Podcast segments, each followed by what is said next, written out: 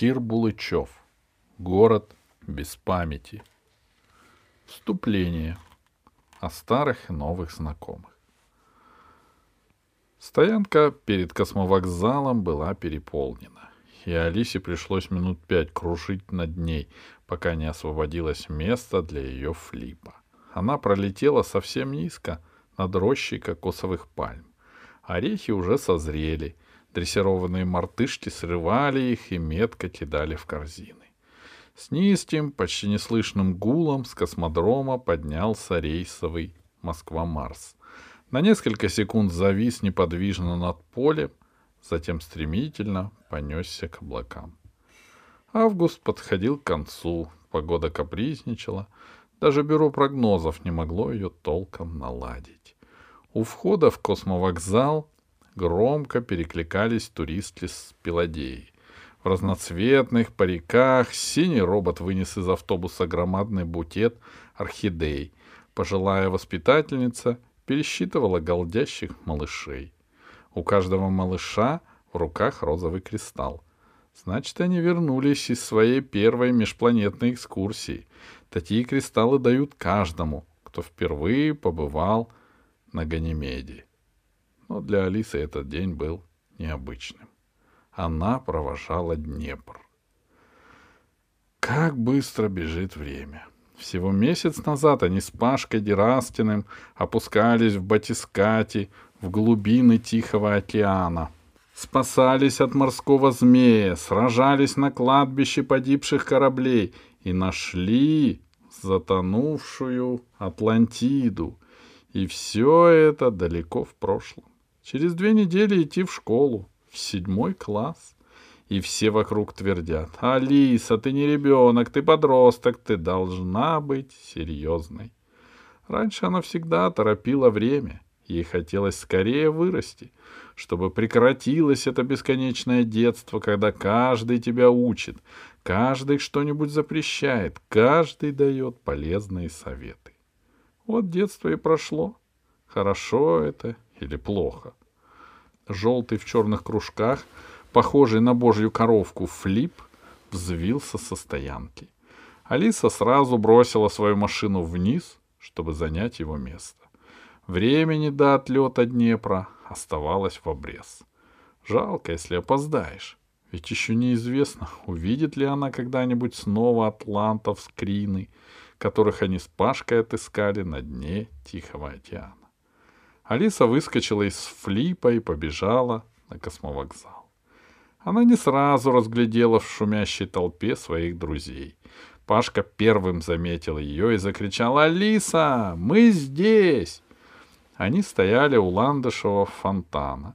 Капитан Полосков, с которым Алиса когда-то летала на Пегасе, за дикими зверями, механик Зеленый, его рыжая борода посидела — а голубые глаза, как и прежде, были печальны.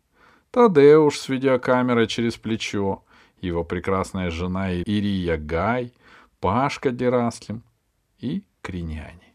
Сначала Алиса подошла к Кринянам. «Здравствуйте, атланты!» — сказала она. Когда Алиса с Пашкой встретили их в подземельях Атлантиды, Криняне старались убедить непрошенных гостей, что они — потомки атлантов — только потом стало известно, что это не атланты, а жители планеты Крина, члены экспедиции, которые были заточены под дном океана после того, как неожиданно и таинственно прервалась связь с их планет. А теперь космический корабль «Днепр», которым командовал капитан Полосков, должен помочь им вернуться домой и разгадать тайну, почему 250 лет назад связь с Криной прервалась, и с тех пор никто в галактике не знает, что же произошло с этой планетой. «Ах, Алисочка!» — воскликнула Афродита, бывшая наследница престола Атлантиды. «Я так рада тебя видеть! Я надеюсь, что ты обо мне не забыла!» За месяц на земле наследница помолодела. Лицо ее стало розовым, глаза блестели. Но даже помолодев, Афродита совсем не была похожа на прекрасную греческую богиню. Она осталась пожилой толстой женщиной, которая так и не смогла расстаться с детством. «Я тебе не забыла!» — улыбнулась Алиса и достала из сумки свою старую куклу, которую нашла в ящике под кроватью. «Ах!» — воскликнула наследница. «Какое счастье! Я так скучаю без моих кукол, которые остались в Атлантиде. Меня здесь никто не любит, и никто не дарит мне игрушек». «Афродита, ты не права!» — возмутился ее отец, толстый старик Меркурий. «Мы загрузили в корабль два контейнера с игрушками». «Это не те игрушки», — ответила Афродита. «Это нелюбимые игрушки». Худой, высокий Посейдон, глядя на которого никогда не подумаешь, что ему уже триста лет, положил сухую руку на плечо Алисе. «Когда все уладится, — сказал он, — я буду тебя ждать. Прилетай к нам. — А, а я? — вырвалось у Пашки Дерастина. — Разумеется, ты тоже, наш отважный юный друг, — сказал Посейдон. Робот, которого Алиса заметила, когда кружила на космовокзалом, подъехал к ним и спросил. «Могу я видеть сейсмолога Посейдона с планеты Крина?» «Это я», — ответил старик. «Примите, пожалуйста, этот скромный букет орхидей», — сказал робот.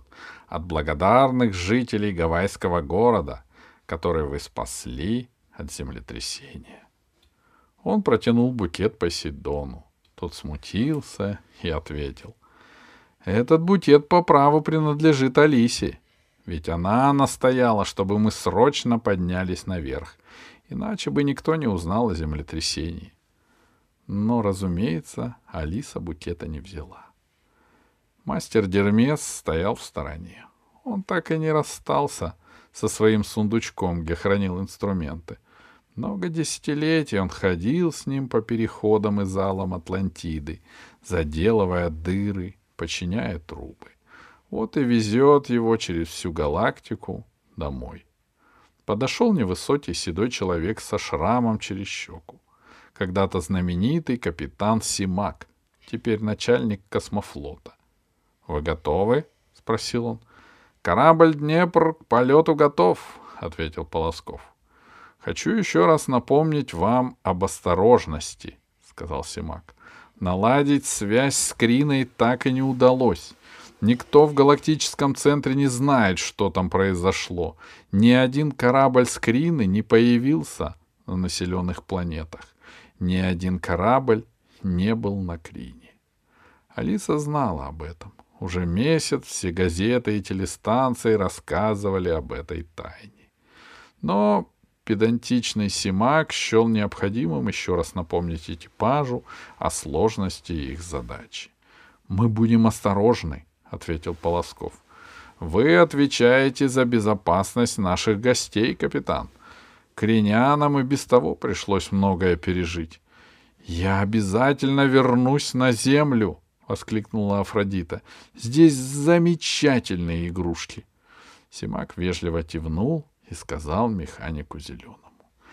Я очень рассчитываю на ваш пессимизм. Все знают, что вместо вопроса «как дела?» вы говорите «что у нас плохого?» Хором ответили за зеленого Алиса и Пашка. Остальные рассмеялись. Даже сам зеленый улыбнулся, хотя не выносил, когда над ним смеются. Но тут же согнал с лица улыбку и произнес. У нас еще немало недостатков. Некоторые дети плохо воспитаны. Они уже не дети, сказал Тадеуш. Они семиклассники, подростки. Прошло пять лет, как мы летели с Алисой на Пегасе, добавил Полосков. Симак посмотрел на часы. Все, сказал он. Пора прощаться. Желаю счастья вам, криняне.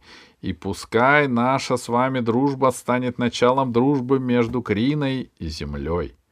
Спасибо, — ответил Закринян Посейдон. Тадеуш обнял свою жену.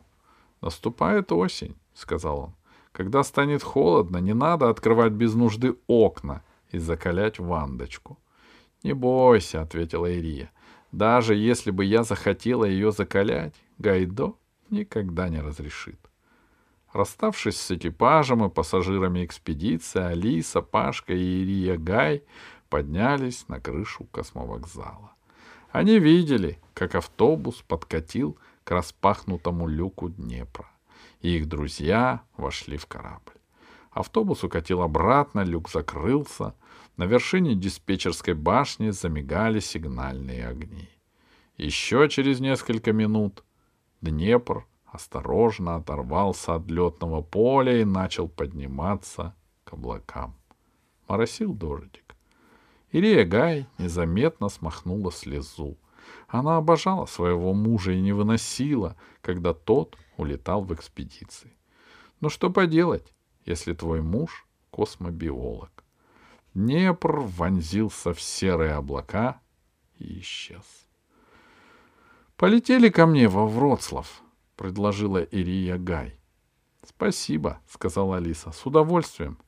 Только не сегодня». «На той неделе», — сказал Пашка. «Бюро прогнозов обещает хорошую погоду и много грибов». «Правильно», — согласилась Алиса.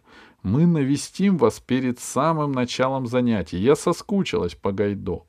Замечательно, сказала Ирия. Гайдо каждый день о вас спрашивает. На том и договорились.